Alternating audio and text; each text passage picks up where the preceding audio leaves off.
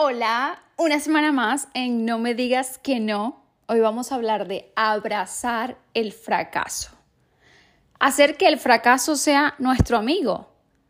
Entender que el fracaso es una parte del camino y que muchas veces no la podemos esquivar, sino que hay que atravesarla, vivirla y hasta disfrutarla. Porque sea lo que sea que estemos emprendiendo, hay que asumir que al principio vas a ser un amateur, que al principio eh, no vas a tener el talento o la habilidad, sino que más bien la irás desarrollando. No se consiguen las cosas de la noche a la mañana y que hay una línea, no sé cómo se dice, línea, sí, línea de aprendizaje por la que inevitablemente tienes que pasar. Y que si intentamos evitar a toda costa el fracaso, es probable que nunca intentemos nada. Y creo que esto está ligado también al miedo al que dirán, porque nos duele fracasar por lo que van a decir las otras personas también, porque si, si pensamos, si fracaso mil veces, mi madre, mi padre, mi familia, las personas que me quieren realmente, que, que me quieren de manera incondicional, digámoslo así, que, me, que tengo su amor ganado, no van a criticarme, no van a dejar de quererme, o bueno, criticarte puede ser, pero no me van a dejar de querer porque yo fracase o no. Entonces creo que el miedo a fracasar está ligado también a, ese miedo del qué dirán, ¿no? Eh, ese temor a ponernos en una situación vulnerable en donde, ah, mira, Stephanie intentó esto y mira, fracasó. Y nos metemos en la mente de la otra persona pensando lo que esa persona puede estar pensando de nosotros, que eso es ya la locura. No entiendo para qué hacemos esto. Y bueno, sí, ¿no? Eh, el miedo al fracaso. Una vez en un libro leí algo que decía, si quieres tener éxito, empieza a fracasar como loco.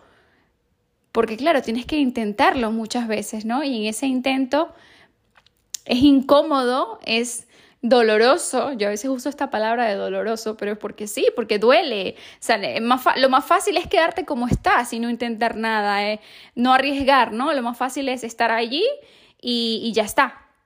Entonces duele, obviamente, aprender, ponerte en esa zona de incomodidad, eh, sentirte, ponerte en una situación vulnerable donde estás intentando algo en lo que, que nunca habías hecho antes personas que escuchan el podcast les quiero mandar un gran saludo y agradecerles por dar ese play.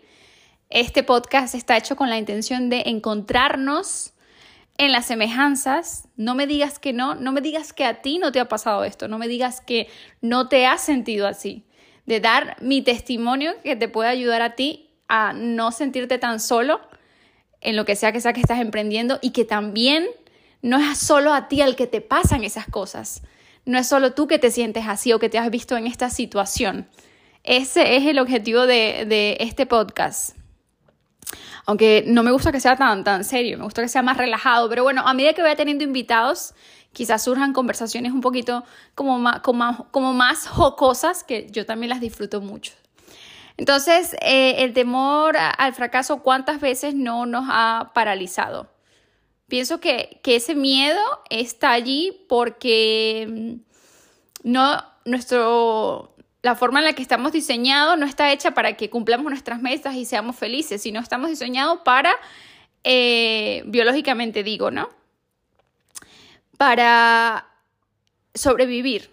Entonces todo lo que, lo que amerite una energía superior, nos tenemos que armar de coraje para intentarlo, porque siempre la tendencia va a ser a, ¿para qué lo vas a hacer? Pero si estás bien, pero si estás cómodo, con cosas tan mínimas como pararte y hacer ejercicio. Es algo que, que siempre nos detiene, ¿no? Por eso está guay la regla esta, no sé si saben, la regla de los cinco segundos, de que cuando estés pensando en algo, cuenta hasta cinco y hazlo sin pensar más, porque siempre nuestra naturaleza es a detenernos y a quedarnos en la, en la comodidad. Y muchas veces eh, puedes decirte quedarte en la comodidad relacionada con las metas, pero a veces es relacionado a lo mejor hasta con una relación. Eh, tienes fracturada una relación con tu hermano, con un amigo. Y muchas veces por el miedo o la pereza, estas dos que se juntan, estas dos chicas que se juntan, no te atreves a tener esa conversación que a lo mejor solucionaría esa relación que está fracturada, ¿no? Porque es más cómodo quedarte en ese sufrimiento, aunque parezca paradójico, aunque parezca... Eh, es, más cómodo, es que más cómodo quedarte en ese sufrimiento que hacer algo a lo que no estás acostumbrado y que tendrías que ponerte otra vez en una situación de, de incomodidad. Entonces, abrazar al fracaso y entenderlo como, como una, como parte, ¿no? Como parte de, de, del éxito. Todos los libros, absolutamente, yo soy eh, no una gran lectora, pero me encanta leer y los temas que más me gustan leer, si me sigues aquí en mis redes sociales, que por cierto me puedes seguir en Stephanie Sus Cosas, en Instagram y en TikTok también. Eh, el contenido que me gusta leer a mí es de desarrollo personal, así se le llama, desarrollo personal, de, de tu crecer, de no quedarte con lo que te enseñaron, sino de, de, yo diría que de ver un mundo de más posibilidades, no quedarte con lo que aprendiste simplemente de niño y no quedarte con, con la visión cuadriculada de cómo es el mundo, sino ver todas las posibilidades que tienes y de aprovechar todo tu potencial, entenderte, autoconocimiento y aprovechar todo tu potencial para, lograr lo que desees, sea lo que sea, sea lo que sea que tú desees. Y entonces en la mayoría de estos libros siempre eh, se repite lo de actuar, la importancia de actuar y la importancia de, de dejarle de temer al fracaso. En un libro de Brian Tracy acerca de ventas, decía que un ejercicio para los primeros vendedores que hacían llamadas telefónicas, tenían que llamar por teléfono y vender. Era eh, pasar, no sé, creo que una semana entera llamando y llamando por teléfono sin parar. Y el objetivo de este ejercicio era que esas personas se acostumbraran a la negativa, se acostumbraran a que les dijeran que no tantas veces que ya no les doliera, porque entendieran que es una parte del proceso y que Tú no necesitas mil sí. Tú necesitas a lo mejor diez sí diarios y está bien o menos. Pero acostumbrarte a ese rechazo, a ese equivocarte, a ese no lograrlo, hace que ya no sea tan importante. A diferencia de que si no estamos acostumbrados nos puede chocar demasiado. Yo alguna vez, creo que sí, obviamente, alguna vez creo no, trabajé eh, en esa cosa relacionada y nosotros nos tomamos el no demasiado personal y nunca es personal, nunca es contra ti, es a lo mejor no quiero tu servicio, no quiero lo que sea, no concuerdo contigo, pero el no no es para ti, el no es, te lo da esa persona, pero no lo tenemos que tomar personal. Entonces a medida que nos acostumbramos al fracaso, ya le perdemos el miedo, aquí estoy siendo repetitiva, pero hace que, que seamos más amigos de él y que ya no nos importe nada porque si no funciona esto, funcionará otra cosa. Hay una frase súper chévere que escuché el otro día escuchando un audiolibro que es, lo que tú quieres te quiere a ti. Ah, eso me encanta. Ya sé que a lo mejor es una frase de soñador, de...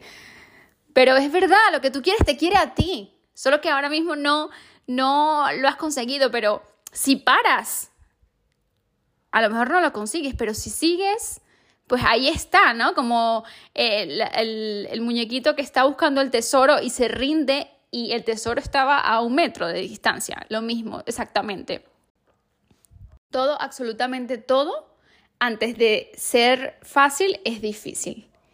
Y las personas que, que logran lo que quieren, sea lo que sea, tienen que, que actuar aún con ese miedo a fracasar y que tienen que tomar el riesgo. A veces el miedo eh, lo tenemos como hábito cuando tenemos miedo echarnos para atrás, repensar las cosas, pero si a lo mejor tomáramos el miedo como una señal para avanzar en vez de detenernos. Y esto lo podemos practicar con cosas tontas. Por ejemplo, yo en el pasado solía sufrir mucho de ansiedad social, o sea, cuando estaba con personas, cuando tenía que salir a la calle y estar con personas, como que me sentía tímida, como siempre esquivaba la mirada, como que no me sentía cómoda con, las personas. No sé por qué razón, bueno, habrá su razón. Y eh, todavía tengo, tengo de eso, Pero cuando yo veo que hay algo que, que una cosa tonta, por ejemplo, hoy hace como 28, 20, mentira, 25 grados aquí en Madrid y yo voy al gimnasio y tengo una camisita cortita y yo dije, Stephanie, ponte una chaqueta, pero dije, pero ¿por qué te vas a poner la chaqueta si hace calor? Ah, bueno, ¿para qué? Para que la gente no piense que estoy yo ahí queriendo sacar cuadro porque la camiseta es cortita, que ni siquiera es corta, es una, una ropa del gimnasio. Pero eh, eh, la razón por la que me quería poner la chaqueta era porque, ¿qué van a decir los demás? No porque yo tuviera calor o frío o lo que sea, o porque estuviese más vestida, porque ni siquiera estoy con ropa de jean, hace 25 grados y tengo el jean aquí en la esquina. Y voy a al jean y a volver a mi casa. Entonces yo agarro y pienso enseguida, eh, pues voy a ir así. O sea, me voy a enfrentar a este miedo absurdo que tengo y me, voy a enfrentar a él en vez de hacerle caso y, reprimirme eh, por el temor a ser juzgada o criticada en este caso. Entonces, tomar el, el miedo como una señal para retarte a ti mismo y para avanzar y para darte cuenta de que no es así como tú pensabas y de que no va a pasar absolutamente nada. Además que nos tomamos las cosas tan, tan en serio, que es un sufrimiento tomarte las cosas tan en serio. Es que mira, la gente si te dedica un minuto de pensar en ti, de criticarte, de lo que sea, será un minuto, pero las personas por nuestra es que estamos somos egoístas y no en el mal sentido. Es como que la naturaleza, estamos centrados en nosotros mismos 100%. O sea, alguien se puede dar un golpe, esto lo leí una vez, ¿verdad? El del dedo chiquito, y eso le importa más que lo que está pasando, una cosa gravísima que está pasando en el otro lado del mundo, o que el hambre, porque estamos centrados en nosotros mismos. Entonces nosotros vamos a dejar de hacer nuestras cosas, eh, vamos a dejar morir nuestras ideas por el qué dirá el otro, cuando el otro no le importamos ni un pito y que la vida no hay que tomársela tan en serio. Para, o sea, es que no, te vas a quedar tú con las ganas de que, por el miedo al que dirán, por el miedo a fracasar. El fracaso es algo, como dije, natural, es parte del proceso. Otra vez yo aquí repitiéndome, qué pereza, ¿eh?